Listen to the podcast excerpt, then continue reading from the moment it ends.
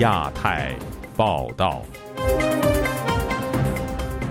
各位听友好，今天是北京时间二零二三年十月十八号星期三，我是佳远。这次亚太报道的主要内容包括：普京访华成焦点，借“一带一路”论坛会见多国领袖；“一带一路”战略转向，注重绿色发展和小规模。程磊被关三年，全因提前几分钟透露政府简报。中国的困境，人口快速老化，结婚人数持续走低。福州访民叶中在被羁押期间突传死讯，妻子也下落不明。接下来就请听这次节目的详细内容。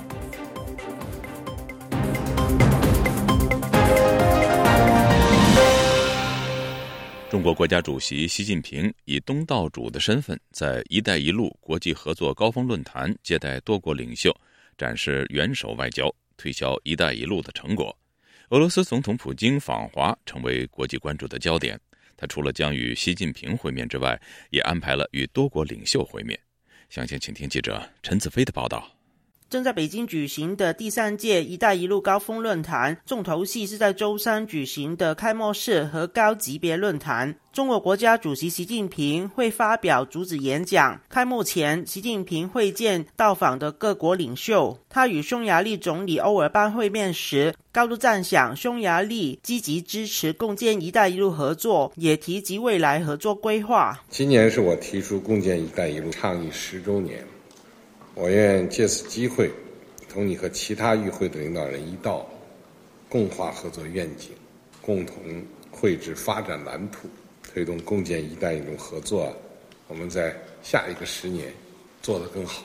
这次论坛的另一个重头戏是俄罗斯总统普京的动向。综合俄媒的报道，普京已经安排访华期间与蒙古、越南和泰国等多国领导人会面。普京与习近平见面时，也会谈到国际和地区的热点话题。新加坡国立大学政治系副教授庄家颖表示，习近平和普京的见面为入侵乌克兰后曝光和发言机会大减的普京创造重新亮相的好机会。他如何回归中国，值得留意。普京用这次的机会跟不同的国家领导人会晤，提升他在国际上的能见度。既然给了普京这样子的一种平台，抛出这样子的好处给普京，我会比较好奇说，在推动乌克兰和平的这方面，中国会要求怎样的一些配合？普京做出什么让步给中国？澳大利亚悉尼科技大学教授冯崇义表示，随着俄罗斯的实力大不如前，中国也受到经济暴雷的影响，彼此均需要争夺在反美联盟的主导地位，巩固在国际上的实力。相信中俄的关系已今非昔比，所以两个人已经接近国际弃儿。这个情况底下。但同时又互相角力、互相竞争，也在争夺他们在原来这个朋友圈这些共同地区这个地位。反美里头是以谁为主？习近平当头还是普京当头？两个难兄难弟。之间有一定的竞争，这里头也是同床异梦，也没有像他们原来官方宣传的这个友谊不封顶什么之类的。台湾政治大学国际关系研究中心研究员宋国成表示，中国会透过这次协助俄罗斯的平台，以及向俄罗斯提供更多的协助，寻找已成为联盟主导的角色。所以中共认为，就是说他在当前的这个世界局势之下，俄罗斯只是他的一个联合起来去对抗美国的一种啊小伙伴，他们之间不是一个平行的对等的一个关系。在习近平眼中，中共已经赢过了俄罗斯，把俄罗斯当作是一个小老弟一样，他像是一个志愿者的角色嘛。中共在帮俄罗斯的忙，搭了一个外交舞台，给普京做一个外交的一个颜面嘛。他表示，以中国为主，俄罗斯作为合应的情况，相信在日后的国际事务上表态会更为明显。就亚洲电台记者陈子飞报道。中国“一带一路”论坛如期拉开帷幕。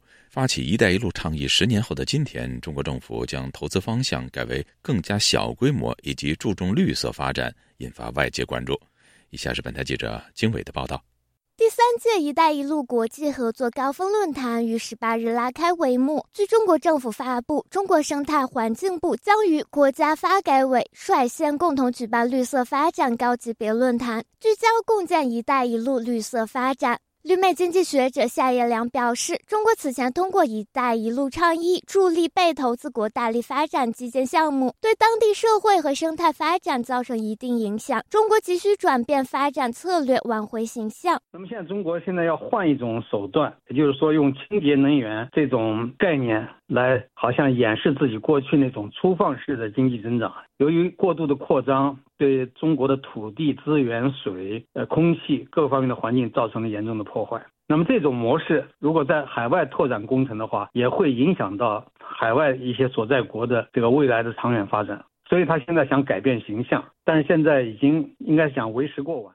新加坡国立大学政治系副教授庄家颖告诉本台，中国倡导绿色发展也是呼应此前在环境保护方面的承诺。这种绿色的投资，在政治风险或金融风险可能没有它之前那种基础建设要高，支出的部分额度也没那么大。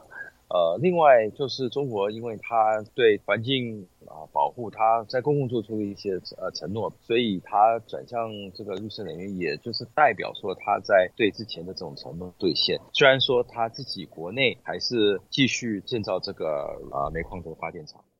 今年是中国国家主席习近平提出“一带一路”倡议的第十年。该倡议因使被投资成员国陷入债务陷阱等问题饱受争议，但本次论坛仍有来自一百四十多个国家、三十多个国际组织代表参会。夏叶良说：“有些国家是带有很强的投机心理的。中国为了达到这样一个战略目标，它是不惜代价、不惜成本。至于中长远期来看，到底能不能达到那个效果和目标，他倒不是那么在乎。”本月初，“一带一路”重点项目之一印尼雅万高铁正式运营，引发两国轰动。十七日，中国正式与塞尔维亚建设交通和基础设施部签署了高速动车组车辆采购商务合同。庄家颖分析说，中国政府想要继续推进绿色项目发展，还有很多因素要考虑。融资方面可能是呃最大的考量，另外就是说绿色发展并不是没有它的呃社会成本，譬如说建那个太阳能厂、大型的风场，一方面因为需要的这种呃资源、稀土等等的，就是说它在采矿跟后来就是要处理的时候，也会造成呃大量的污染，它也会有一些征地的问题。去年上半年，中国政府就已经开始转换思路，构架“一带一路”倡议新的发展方向。去年四月，中国国家发改委等四部门印发了关于推进共建“一带一路”绿色发展的意见。自由亚洲电台记者经纬华盛顿报道。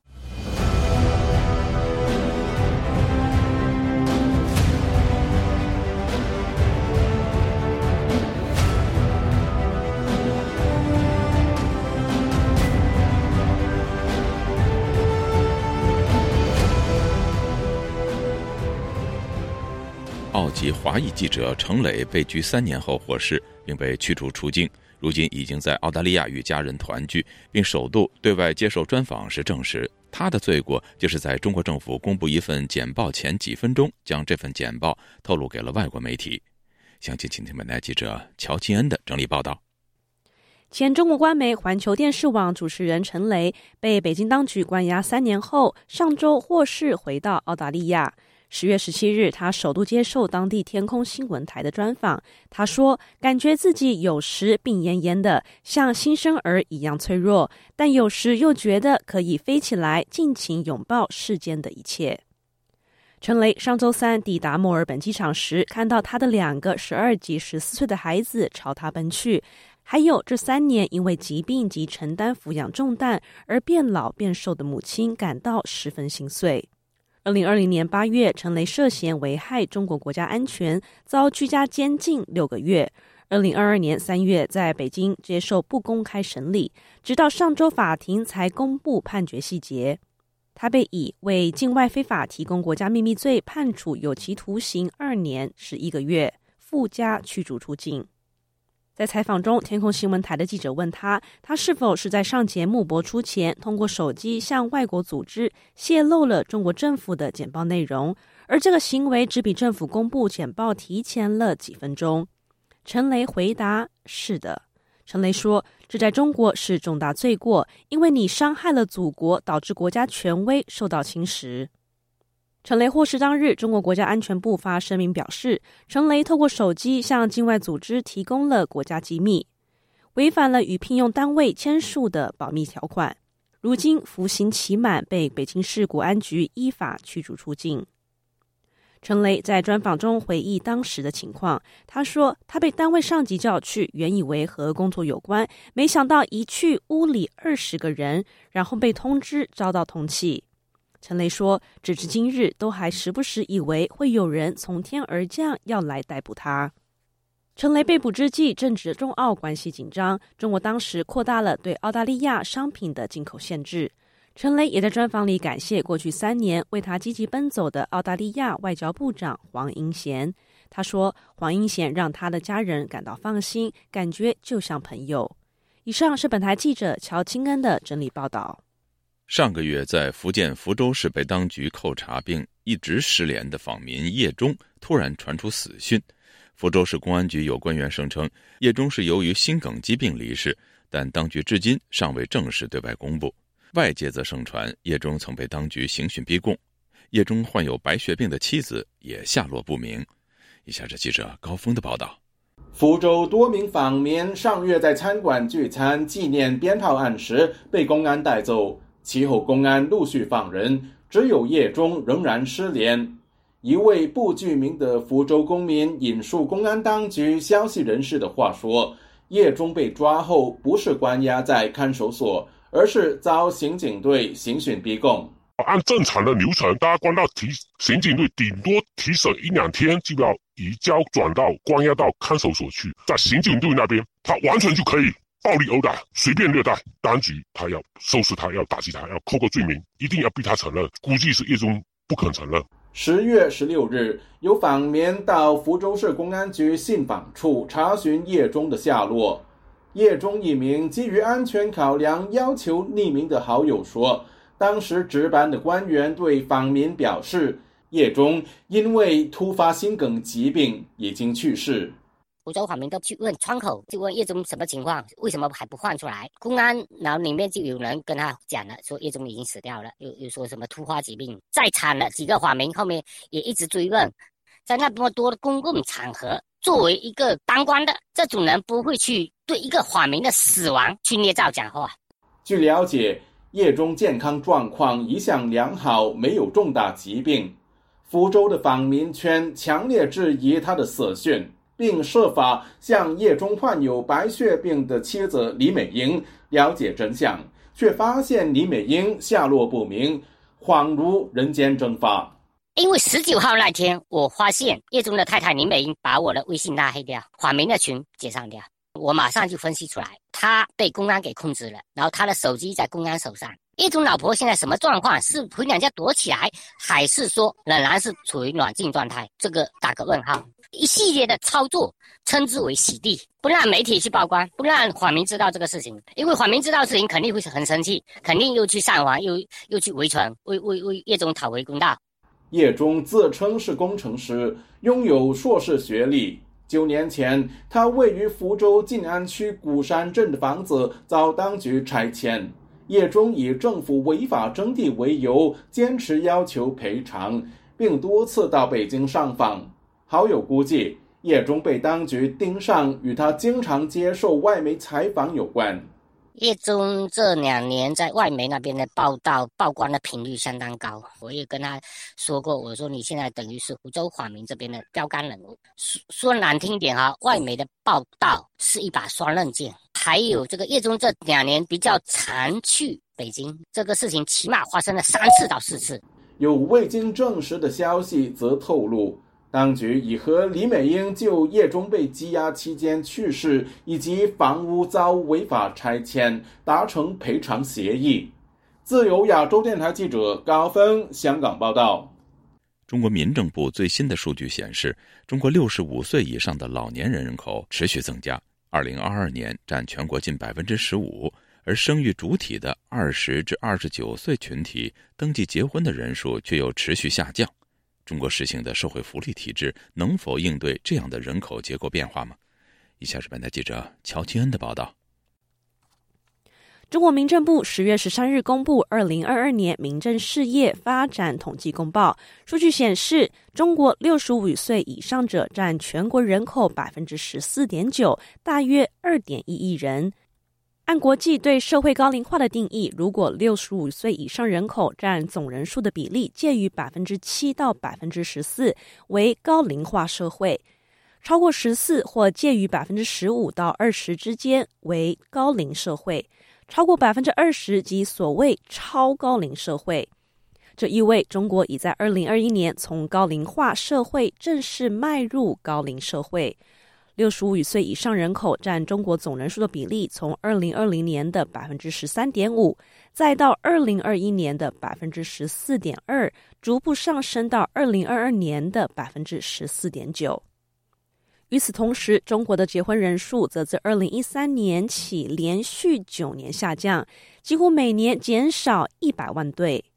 根据民政部的公报数据，二零二二年办理结婚登记的有六百八十三点五万对夫妇，这相对二零一三年高峰有一千三百四十六点九万对情侣结婚来说，减少了大约一半。其中又以二十到二十九岁生育主体延迟婚龄。而且结婚人数减少受到关注，因为这代表出生率也将继续下降，削减未来中国的劳动力。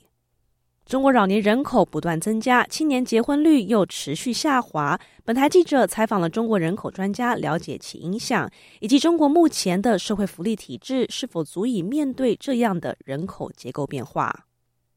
关注中国人口发展的伦敦政治经济学院经济史教授邓刚以文字回复本台采访时表示：“中国社会快速老化是无法避免的，因为目前六七十岁的老年人口正是毛泽东大饥荒时期下的婴儿潮一代。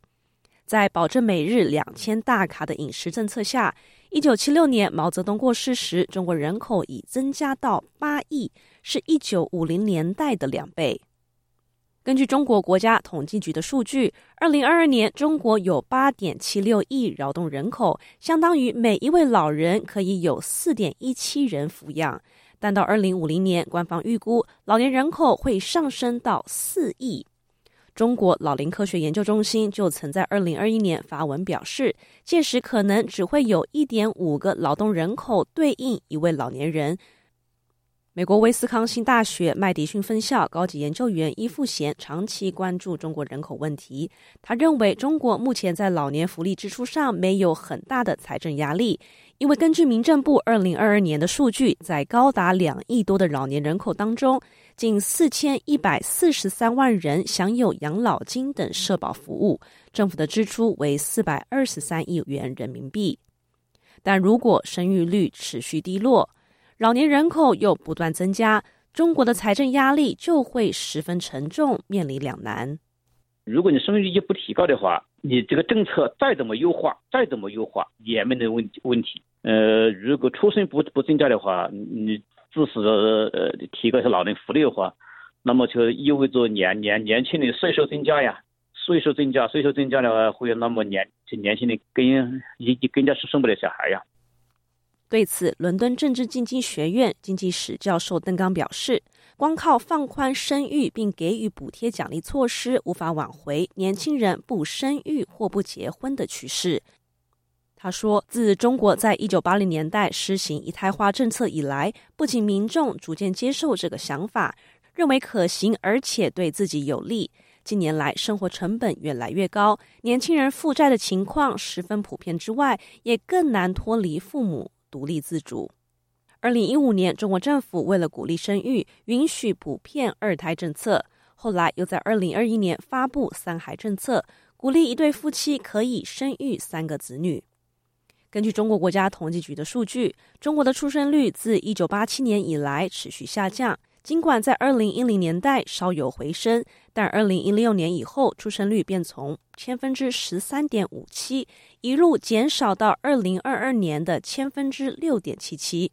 中国也在二零二二年首度经历人口负成长。以上是本台记者乔庆恩的报道。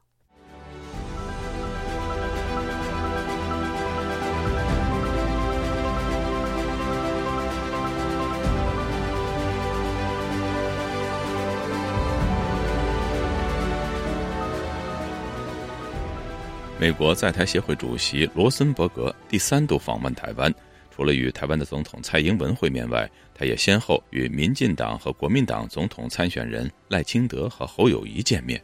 以下是记者黄春梅发自台北的报道。赖清德十六日邀请罗森伯格参访台湾客家茶文化馆。他首先欢迎罗森伯格再度访台，代表美方朋友对台湾民主选举的关注与支持。他表示，近日看到国际情势日益复杂，但国际社会对守护台海和平与稳定的立场不变。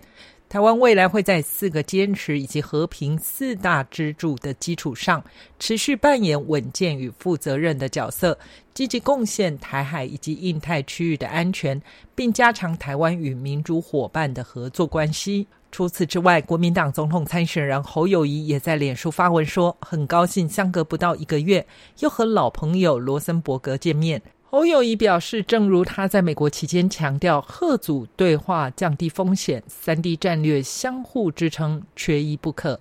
他说，两岸之间的歧义必须用和平的方式解决。两岸的和平稳定，不只是台海安定。台湾安全的关键，更是维护印太地区自由繁荣的重要基础。他一定会负起责任，作为地区的最好伙伴。此行是罗森伯格自三月二十日接任 AIT 主席后第三度访台。AIT 表示，罗森伯格将会与台湾各界资深领袖、公民社会成员以及总统参选人等会面，讨论美台关系、区域安全。贸易和投资以及其他双方共同关心的重要议题。自由亚洲电台记者黄春梅台北报道。中国和英国的关系近年来因为香港问题而恶化，每年的中英经贸联委会会议也因而被中断五年。有报道指，英国首相苏纳克考虑重启会议，以加强和中国的经贸往来，但有英国国会议员对此表示反对。与此同时，北京借英国在野党工党前领袖访华之际，向可能赢得下届英国大选的工党示好。请听本台记者吕希发自伦敦的报道。美国政治新闻网站张克欧洲版引述两名英国政府官员表示，苏纳克政府正寻求以不同方式加强和中国的经贸往来，包括考虑重启自从一八年以后中断的英中经济和贸易联合委员会的会议。英中经贸联委会成立于九六年，两国官员以及企业代表每年都会聚首加强经贸往来。而英中经贸联联委会最后一次会议是在一八年，其后因为香港问题导致英中关系恶化而中断。以对华强硬见称的英国上议员奥尔顿书面回复本台查询，表示现在不是恢复两国经贸会议的好时机。基于中国公然违反中英联合声明，并且破坏香港的自治。我们的议会也投票认定，中国对维吾尔人的所为构成了种族灭绝。加上有英国议员仍被中方制裁，北京更被指成功的在我们的议会安插间谍。因此，恢复英中经贸联委会会议是完全不合适的。英国警方上个月确认，今年三月拘捕了两名男子，涉嫌为中国从事间谍活动。然而，消息仍然无主，苏纳克政府和中国越走越近。英国外相克莱弗里今年八月访问中国以后不久，商业以及贸易国务大臣约翰逊又到北京。英国随后又委任新的贸易专员派驻北京，连串举动都是首相苏纳克饱受保守党内部的批评。非政府组织香港监察政策及倡议总监古特曼接受本台采访时说：“英国首相苏纳克不惜代价要回中国接触，是因为他在国内正处于弱势。”我想，首相受到捐助者和金融界的巨大压力。他们希望和中国建立更多的投资和贸易关系，即使中国国内正面临着巨大的经济困境。然而，英国商界这些人士却仍在为所谓的英中关系黄金时代敲锣打鼓。可悲的是，我认为处于弱势的首相很容易受到他们的影响。英国将会在二五年一月以前举行大选。民调显示，在野工党支持度一直领先于执政保守党。而英国工党前领袖、前首相布莱尔近日访问中国，分别和中国国家副主席韩正和外长王毅会面。王毅在会面中表示，中共愿意和英国工党加强交往。彭博社认为，这显示北京正为英国工党可能赢得下一届大选做准备。古特曼表示，布莱尔成立的全球基金接受外国政府资助，认为他此行是为个人业务，不能代表英国政府或者工党。而北京却有策略性的借此机会向支持和中国做生意的工党人士喊话，借由他们向工党施压。自由亚洲台的记者吕希，英国伦敦报道：一架加拿大军机在亚洲国际水域执行联合国任务期间，遭中国战斗机近距离拦截。加拿大军方批评其做法不安全、不专业。有专家评论，中国如今有经济和内政上诸多问题，更要趁机将矛头对外。以下是本台记者柳飞的报道。一架配对空对空导弹的中国战斗机再度骚扰在亚洲国际空域执行任务的加拿大军用巡逻机，过程相当惊险，两机距离一度仅约五公尺。事发当时，加拿大环球新闻记者正巧在军机上随行采访，当时加拿大正在执行联合国安理会对朝鲜制裁的任务，也就是所谓的霓虹行动。军机上的加拿大少将赫德尔斯顿说。他们非常咄咄逼人，在某种程度上，我们认为这是不安全和不专业的。在长达八个多小时的任务中，至少有两架不同的中国战斗机持续拦截加拿大的军机。